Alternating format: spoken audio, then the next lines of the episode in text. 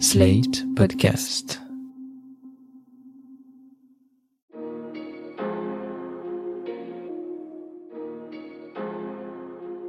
Bonjour et bienvenue dans Le Monde Devant Soi, le podcast d'actualité internationale de Slate.fr.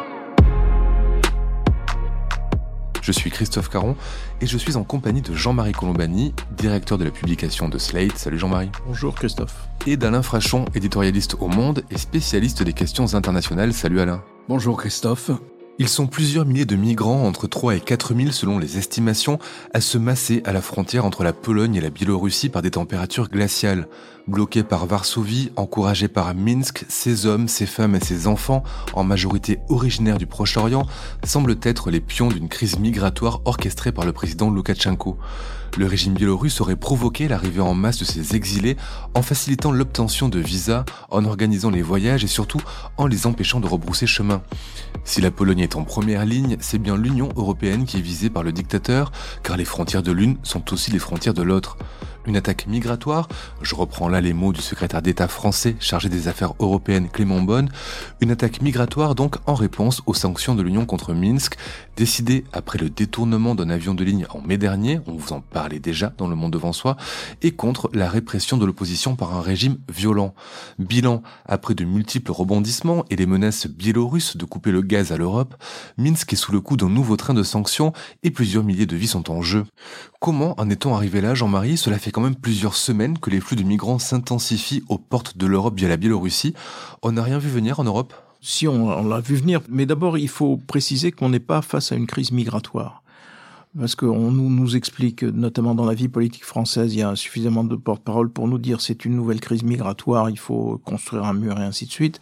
Ça n'est pas une crise migratoire, c'est une attaque en règle avec euh, une sorte de bouclier humain, enfin en tout cas de, de masse de manœuvre humaine, c'est une manœuvre totalement abjecte qui consiste à transporter un certain nombre de gens, à les attirer, à les transporter et ensuite à les pousser donc vers les frontières à la fois polonaises et lituaniennes. Donc déjà, il faut bien avoir conscience de cela parce que on n'est pas face à tout d'un coup euh, un phénomène tel que celui qui s'est produit en 2015, par exemple, et qui a conduit d'ailleurs l'Allemagne à accueillir un million de, de, de réfugiés. Euh, ensuite, c'est vrai que on a vu la crise s'installer petit à petit, qu'il y avait suffisamment un certain nombre d'alertes qui étaient données, et puis à un moment, ça a pris un tour paroxystique parce que les Biélorusses sont vraiment pousser les gens, que les Polonais ont mis des barbelés, ont mis des troupes et ainsi de suite. Donc c'est devenu une crise aiguë et qui devrait ensuite, je vois pas d'autre issue que de l'avoir reflué d'une certaine façon. La Biélorussie cherchait un allègement des sanctions et pour le moment elle a gagné un alourdissement des sanctions. Donc à un moment donné, et probablement sous l'égide de Vladimir Poutine, mais on va parler de tout cela, il y aura nécessairement quelque chose qui ressemble à un compromis. On a vu un autre chef d'État faire la même chose, c'était Erdogan en Turquie, menacer l'Europe d'envoyer, d'ouvrir les vannes à réfugiés en échange justement d'un traitement moins dur de l'Union à son encontre. Ça a marché avec la Turquie, mais face à la Biélorussie, l'Union reste ferme, Alain. C'est deux situations assez différentes. Dans un cas, vous avez une négociation entre l'Union européenne et la Turquie qui consiste à dire la Turquie accueille 3 voire 4 millions de réfugiés syriens auxquels elle a ouvert le marché du travail en Turquie. Il ne faut pas oublier ça non plus. Ces gens sont aidés par l'ONU aussi et par plusieurs organisations internationales. Et en contrepartie, on a demandé à Erdogan, on va vous donner une aide financière supplémentaire qui se chiffre en milliards d'euros tous les ans. On va vous donner une aide supplémentaire, mais en contrepartie, les réfugiés syriens qui se trouvent sur le territoire turc, s'ils veulent aller dans un des pays de l'Union européenne, ils doivent obligatoirement faire leur demande en Turquie.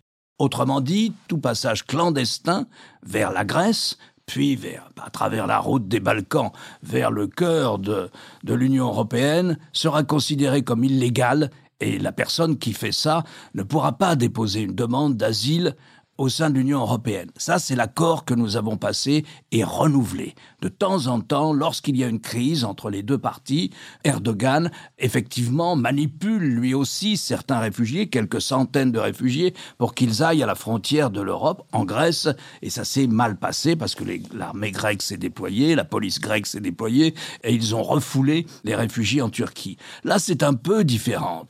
Je voudrais revenir sur l'exposé des faits. D'abord, on n'a pas besoin de mettre ça au conditionnel. On sait ce qui s'est passé. On sait l'instrumentalisation des migrants, comment elle a été organisée par Loukachenko, le dictateur biélorusse.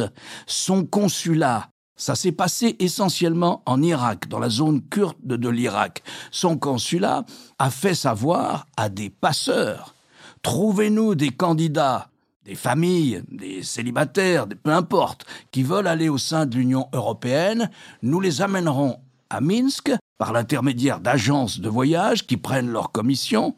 Nous payerons le voyage avec des charters et quand ils seront à Minsk, nous les emmènerons auprès de passeurs qui les conduiront soit à la frontière de la Lituanie, soit à la frontière de la Pologne.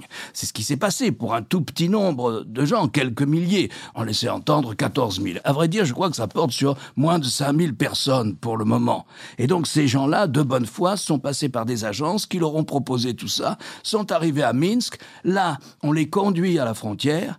L'armée biélorusse se déploie à ce moment-là derrière eux et leur interdit de faire le chemin contraire, de revenir à Minsk, et en face d'eux, l'armée polonaise est déployée avec des barbelés, etc., comme le disait Jean-Marie, pour les empêcher de franchir la frontière. On a donc créé une sorte d'espace, il y a eu des morts, probablement une dizaine de morts, morts de froid morts de froid. Et donc voilà ce qui s'est passé. De temps en temps, l'armée biélorusse les pousse vers la frontière, tire des, des, grenades fumigènes pour gêner l'armée polonaise en face et incite ou donne même des instruments aux réfugiés irakiens qui sont là pour qu'ils arrachent les barbelés.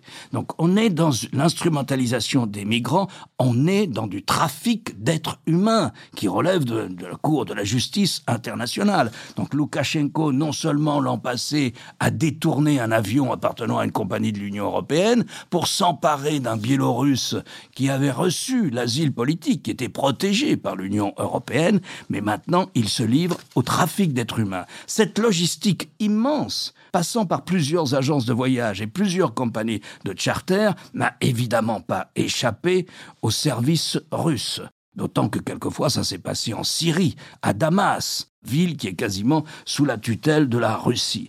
Et puis il a perdu. Il a perdu, comme on l'a dit, parce que l'Union européenne a tenu bon. Cette crise va prendre fin parce que maintenant, sous la pression de l'Union européenne, Loukachenko va reculer.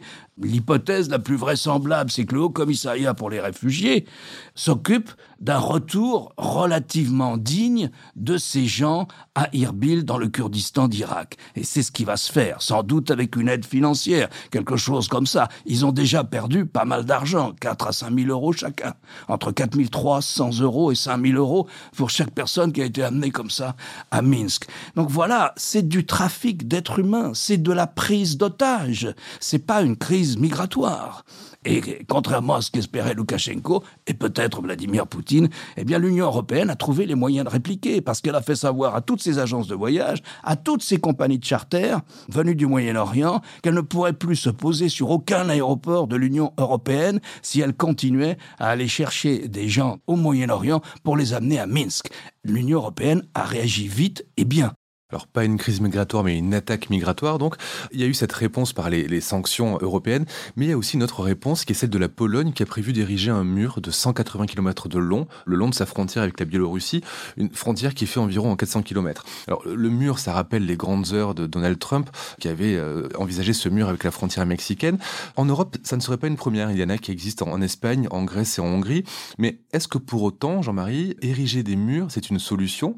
Est-ce que c'est dans l'idéal européen de se barricader ainsi Et surtout, est-ce que ça pourrait être efficace selon vous? Vous évoquiez la, Hongrie, c'est le plus récent, c'est des fils de fer barbelés pour empêcher les, au moment de la crise migratoire, la vraie, celle de 2015, de passer de la Serbie à la Hongrie, pour bien montrer que la Hongrie n'acceptait personne. De toute façon, la, la, gloire de la démocratie libérale et de l'ouest de l'Europe, c'est d'avoir contribué à faire tomber le mur qui séparait les deux Europes, et notamment le mur, évidemment le mur de Berlin. Donc, euh, d'imaginer que cette Europe-là puisse être euh, à l'initiative de la construction d'un nouveau mur, c'est un non-sens historique, et donc ça devrait faire reculer tout le monde dans cette perspective.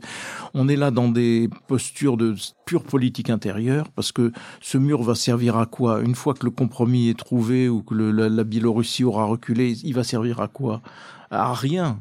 Sinon, au gouvernement polonais a montré qu'il a montré ses muscles et, ainsi de suite. Donc c'est vraiment de la gesticulation et de la gesticulation de, de, de la pire espèce d'une certaine façon.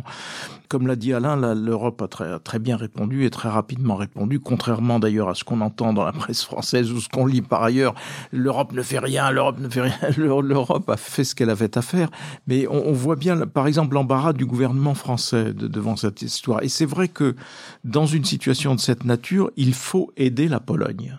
Parce que la Pologne est attaquée parce qu'elle est attaquée, parce qu'elle est membre de l'Union européenne et la cible est là. Donc il faut soutenir la Pologne.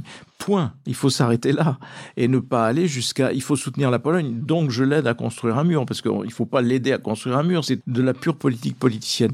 Et puis dans tout ça, il y a quand même quelque chose qui est choquant. D'abord, on voit bien que par exemple le gouvernement français est tétanisé à l'idée que des caméras puissent filmer des migrants, donc entre guillemets des pauvres gens qui ont été poussés là, entrant en Pologne et entrant en Europe. On voit bien que ça n'a surtout pas d'image de, cette nature, et alors que le réflexe normal d'un Européen normal, aurait dû être de dire ils sont 3 ou 4 000, bah de toute façon, euh, ils sont 3 ou 4 000, on va, on va naturellement les accueillir, naturellement empêcher ces, ces familles de mourir de faim et de froid. Je rappelle qu'on est 447 millions euh, d'habitants dans l'Union européenne. Exactement, donc c'est une situation aberrante de ce point de vue-là. S'en mêle l'idée que la Pologne ne veut accueillir personne, etc. Et donc là, on aurait dû, j'allais dire, euh, dans le soutien qu'on donne à la Pologne, aussi conduire à ce que soit accueilli, mais peut-être dispatché ailleurs qu'en Pologne, comme on le fait pour d'autres réfugiés.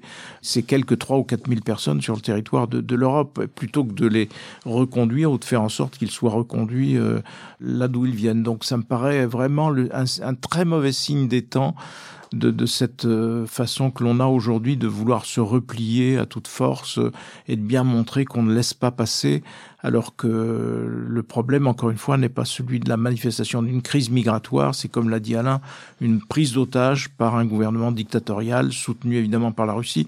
Sur la Russie, on va reparler évidemment tout à l'heure, mais je voudrais compléter ce qu'a dit Alain d'un seul détail. Pour aller de Syrie ou du nord de l'Irak en Biélorussie, en avion, il y a un moment ou un autre, il faut survoler le territoire russe. Donc ils ont bien eu l'autorisation de survoler le territoire russe. Alain, Jean-Marie a dit qu'il fallait qu'on aide la Pologne, que l'Union aide la Pologne. Comment est-ce qu'on peut l'aider la Pologne? Je voudrais revenir juste sur cette question des murs. L'Union européenne, elle vit mal à cause d'un manque d'affectio societatis, c'est-à-dire de sentiments communs je ne parle pas de citoyenneté européenne qui existe sur le plan juridique, mais c'est un instrument qui est trop en avance, si vous voulez, mais elle manque de ce qu'on appelle l'affectio societatis, c'est-à-dire le sentiment d'appartenir à la même communauté, le sentiment de partager quelque chose de fort en commun au-delà des relations économiques. Et ça, vous ne l'avez que si l'Union européenne a des limites. C'est là où, sur la question du mur, de la manifestation physique d'une frontière, on peut discuter. Il peut y avoir un vrai débat. Après la crise de 2015, je reviens à votre question, on s'est rendu compte qu'on avait organisé la circulation intérieure pour les pays qui étaient volontaires, pour les pays de l'Union européenne qui étaient volontaires, à travers les accords de Schengen. Et à ce moment-là, vous avez cette liberté de circulation, non seulement des capitaux, euh, non seulement des biens et des marchandises, non seulement des services, mais aussi des personnes, avec la liberté d'établissement là où vous voulez. Et on s'est aperçu qu'on a fait ça avant d'avoir manifesté l'existence de frontières extérieures de l'Union, par l'intermédiaire d'un corps de douaniers spécifique, de police des frontières spécifique. Il y avait cet instrument, Frontex, mais il était marginal. Depuis 2015, Frontex est devenu un véritable corps de police des frontières, très entraîné, très professionnel, évidemment accueillant des fonctionnaires de tous les pays de, l'Union qui le souhaitaient. Et bizarrement, dans un geste qui faisait plaisir à la Pologne, on a d'ailleurs installé le siège de Frontex à Varsovie. Cette organisation internationale au sein de l'Union est installée à Varsovie, du temps d'une précédente majorité polonaise qui était plus pro-européenne que celle que nous avons aujourd'hui. Qu'est-ce qui s'est passé? Aider la Pologne. On a tout de suite dit à la Pologne, si vous voulez, nous pouvons déployer Frontex à la frontière pour vous aider. S'il y a 2, 3, 400 personnes qui ont franchi la frontière, on sait faire. On sait leur proposer les différentes formules d'asile qui sont possibles, etc. On sait faire. Le gouvernement polonais a refusé cette aide. Il a préféré faire appel, de manière symbolique, à 10 militaires britanniques qui étaient basés dans le cadre d'un détachement de l'OTAN en Pologne. C'était insultant à l'égard des autres pays de l'Union européenne. C'était méprisant à l'égard de Bruxelles que de dire nous préférons déployer 10 Britanniques plutôt que déployer Frontex, que votre capitale, Varsovie, accueille par ailleurs. Donc on en était là. Mais qu'est-ce qu'on peut faire d'autre. On leur a proposé ça. Naturellement, nous avons apporté toutes les aides possibles et imaginables, facilité, si possible, l'intervention d'ONG qui ont jeté par-dessus euh, les barbelés des rations alimentaires aux malheureuses familles qui étaient de l'autre côté euh, dans, la forêt. On a proposé une aide financière, on s'est montré extraordinairement solidaire et compréhensif, et on a mis en place ces nouvelles sanctions contre Loukachenko et qui semble être particulièrement effective. voilà ce qu'on a fait. Voilà ce qu'on a fait, mais voilà aussi un gouvernement qui a refusé l'aide institutionnalisée, organisée de l'Union européenne. Cette aide ne peut pas aller très loin pour une autre raison, en tout état de cause, qui est qu'il n'y a pas de politique commune de l'immigration au sein des 27. Ça relève du domaine national de chacun des États. Nous avons nos critères pour accorder l'asile politique à des gens qui viennent de la zone kurde.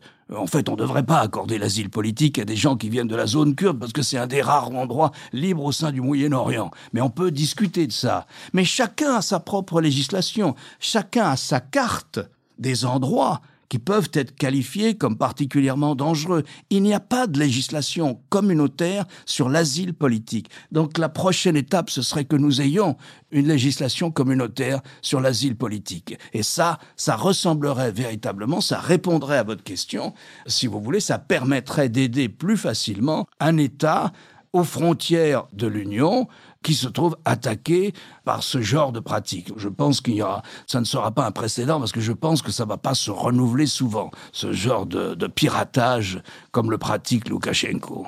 Je voudrais revenir sur celui dont l'ombre plane dans cette histoire, c'est Vladimir Poutine. Vous en avez parlé, euh, Jean-Marie. Alors, d'un côté, hein, Alain vous expliquait que Moscou ne pouvait ignorer la manœuvre de, Minsk. De l'autre, on a vu le président russe lâcher le Biélorusse quand celui-ci a menacé de couper le gaz à l'Europe. Ils font des manœuvres ensemble. On sent que, et on l'avait expliqué dans un précédent épisode du Monde devant soi, que Loukachenko est un allié encombrant pour Poutine. Reste quand même que il est bien pratique pour Poutine pour éviter le glissement de la Biélorussie dans le camp occidental et surtout pour euh, mener des coups contre l'Union européenne. Ben, c'est-à-dire qu'il faut toujours, euh, comme élément de contexte principal, avoir en tête ce que cherche euh, Vladimir Poutine.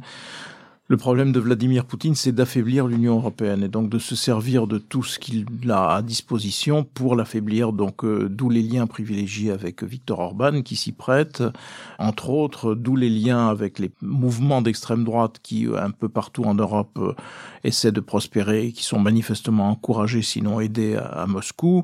Et l'idée de base de Vladimir Poutine est de reconstituer ce que l'on a appelé un glacis, ou en tout cas ce qui était aux marches de l'Empire, euh, au nom de l'idée que la Russie euh, a des adversaires, en l'espèce l'Europe, qui cherchent toujours à l'encercler euh, ce qui est une, une simple plaisanterie, hein, mais, mais c'est comme ça que le, Vladimir Poutine le raconte aux Russes. Et donc vous avez évidemment la Biélorussie qui doit rester dans l'orbite russe et que probablement Poutine euh, annexera un jour ou l'autre lorsque Loukachenko aura dégagé. Vous avez le, problème évidemment de l'Est de l'Ukraine, qui est en partie euh, récupéré d'ailleurs maintenant par la Russie après avoir récupéré la Crimée. Vous avez les deux régions en Géorgie qui ont été soustraites à l'autorité de la Géorgie pour euh, revenir euh, là aussi dans le giron russe. Vous avez la Moldavie aussi qui est dans ce cas-là. Et puis d'une façon plus générale, vous avez un discours russe sur toutes les communautés russes russophones. Et partout où il y a des communautés russophones, eh bien Vladimir Poutine considère que ce sont des pays qui doivent être euh, étroitement alliés à la Russie et donc doivent sortir de l'Union européenne s'ils sont dans l'Union européenne. Je pense évidemment aux pays baltes où il y a notamment euh, certains des pays baltes, il peut y avoir jusqu'à 40% de russophones. Voilà le, contexte et voilà la stratégie de Vladimir Poutine à laquelle nous avons à faire face.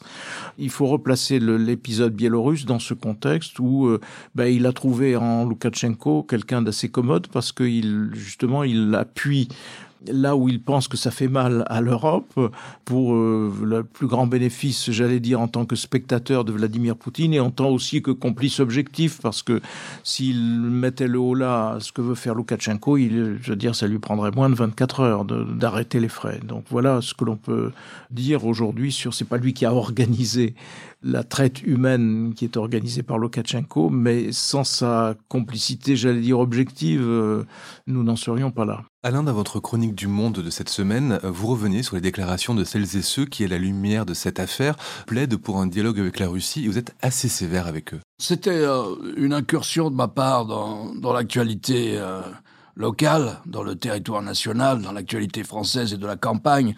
Je suis frappé par euh, une sorte de simplisme en politique étrangère qui consiste pour euh, beaucoup des prétendants, des postulants à l'élection présidentielle, qui consiste à dire mais on ne réglera nos problèmes que par un dialogue sérieux et substantif avec euh, la Russie. Alors, premièrement, je ferai remarquer qu'il y a un dialogue intense avec la Russie, notamment de la part de la France. C'est même un dialogue institutionnel, puisque tous les ans, il y a ce qu'on appelle un dialogue à quatre, avec les deux ministres des Affaires étrangères face aux deux ministres de la Défense. Ils se sont d'ailleurs rencontrés, alors une fois c'est en Russie, et euh, l'autre fois c'est en France. Ils se sont d'ailleurs rencontrés à nouveau cette semaine, et je peux vous en dire un mot, ça s'est pas bien passé, parce qu'il n'y a eu aucune concession des Russes, ni sur l'Ukraine, où en ce moment on est à nouveau face à des manœuvres de l'armée euh, russe aux frontières du Donbass, les deux zones sécessionnistes que soutient naturellement euh, Moscou, et donc à nouveau euh, une situation d'extrême tension dans cette guerre qui n'est pas finie d'ailleurs, qui n'est pas finie, qui n'est pas gelée, qui est souvent chaude avec tirs d'artillerie d'un côté et de l'autre. On a cette situation là, et puis on a la situation en Géorgie dont on parlait, etc. Et donc ce dialogue, qu'il s'agisse de l'Ukraine, qu'il s'agisse de la Syrie, qu'est-ce qui se passe? Est-ce qu'on peut collaborer? Est-ce qu'on peut commencer à envisager de reconstruire la Syrie? Mais à ce moment-là, il faudrait une évolution politique, etc. Rien. Il n'y a pas de concession. Il n'y a pas de concession. La stratégie russe, c'est d'essayer de reconstituer ce qu'ils appelaient du temps de l'Union soviétique leur étranger proche, c'est-à-dire des pays, comme l'a expliqué euh, Jean-Marie, dont la souveraineté est limitée. C'est-à-dire qu'ils doivent accepter qu'ils ne peuvent pas entrer dans l'Union européenne, par exemple, ou s'ils le font, alors on déclenche un conflit, comme en Ukraine, comme en Géorgie, enfin s'ils le font, s'ils s'associent à l'Union européenne, pas s'ils deviennent membres de l'Union européenne ça doit rester cette manière de glacis. Et donc voilà la situation. Et, je trouve que ça sert à quoi de s'en aller en répétant dialogue avec la Russie, dialogue avec la Russie, dialogue avec la Russie? Nous avons, et c'est bien normal, ce type de dialogue avec cet immense pays qui va pas s'en aller, qui va rester le même demain, dont certains éléments de la politique étrangère ne vont pas changer avec un autre régime. Nous avons naturellement ce type de dialogue. Mais il faut savoir qu'il est limité il faut savoir qu'il y a des questions sur lesquelles les Russes estiment qu'ils n'ont aucune concession à faire, qu'ils en ont déjà assez faites dans les années 1990, au moment du démantèlement de l'Union soviétique, et que maintenant c'est à nous d'en faire. C'est à nous d'accepter que l'Ukraine, non, l'Ukraine doit rester sous une manière de tutelle russe. La Géorgie doit rester sous une manière de tutelle russe. Poutine méprise Loukachenko, sans doute, mais il ne veut pas que les, élections ont été volées par Loukachenko cet été. L'opposition a gagné ces élections, c'est le plus vraisemblable en tout cas. Et euh, simplement, si l'opposition arrive au pouvoir à Minsk, eh bien, la Biélorussie, comme vous le disiez, risque de développer des liens avec le camp occidental. Et c'est ça que ne supporte pas Poutine. C'est ça qu'il y a derrière cette histoire. Donc, euh, Poutine, Poutine, Poutine, la Russie, la Russie, la Russie, si vous voulez, c'est un enfantillage, c'est de l'angélisme. Les gens qui nous disent qu'il faut un dialogue avec la Russie plus substantiel ignorent qu'il y a déjà un dialogue substantiel avec la Russie, mais que ce dialogue est par définition limité il est limité. Moi, je l'approuve, je n'ai rien contre ce dialogue avec la Russie, je pense qu'il faut le faire, mais il est limité, c'est illusoire, c'est là qu'est l'angélisme. L'angélisme, c'est pas du côté de ceux qu'on accuse d'être des droits de l'homiste et de ne pas vouloir développer des relations avec la Russie. Pas du tout. L'angélisme, il est de l'autre côté. Il est chez ces gens qui vous disent qu'on va résoudre nos problèmes avec un nouveau dialogue avec la Russie. Il n'y aura pas de nouveau dialogue avec la Russie. Ça sera toujours le même et il s'exercera dans un champ très limité de sujets et de domaines. Je ne sais pas si vous vous souvenez de la visite euh, du représentant européen pour la politique extérieure Joseph Borrell, qui est intervenu en février de cette année,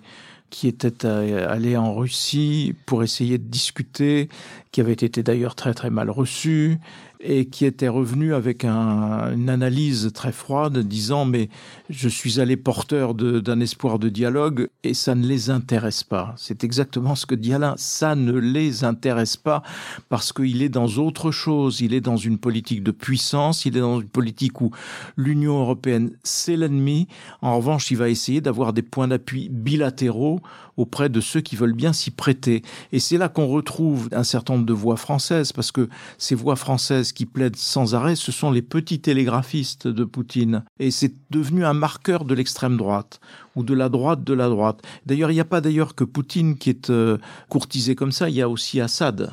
Je veux dire, mais c'est la même politique russe, euh, Syrie, Russie euh, et extrême droite française. C'est devenu un marqueur d'extrême droite. C'est une ironie de l'histoire immense d'ailleurs, parce que moi, je me souviens d'une rencontre fortuite avec euh, Jean-Marie Le Pen, que par ailleurs j'avais suivi comme jeune journaliste. J'avais été affecté au suivi de l'extrême droite, donc je connaissais bien Jean-Marie Le Pen.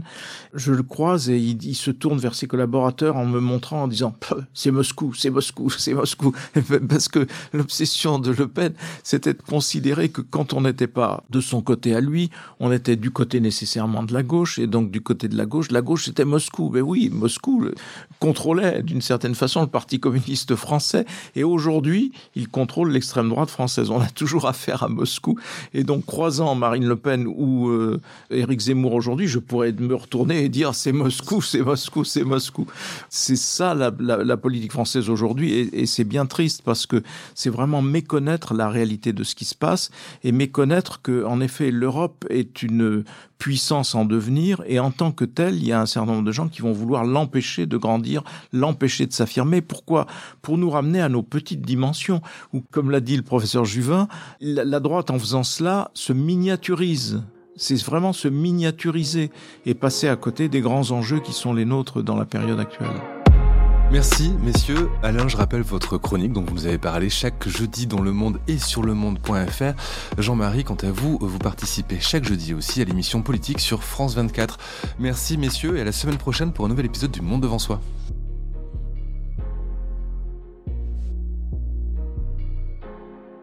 Retrouvez Le Monde devant soi chaque vendredi sur slate.fr votre plateforme de podcast préférée.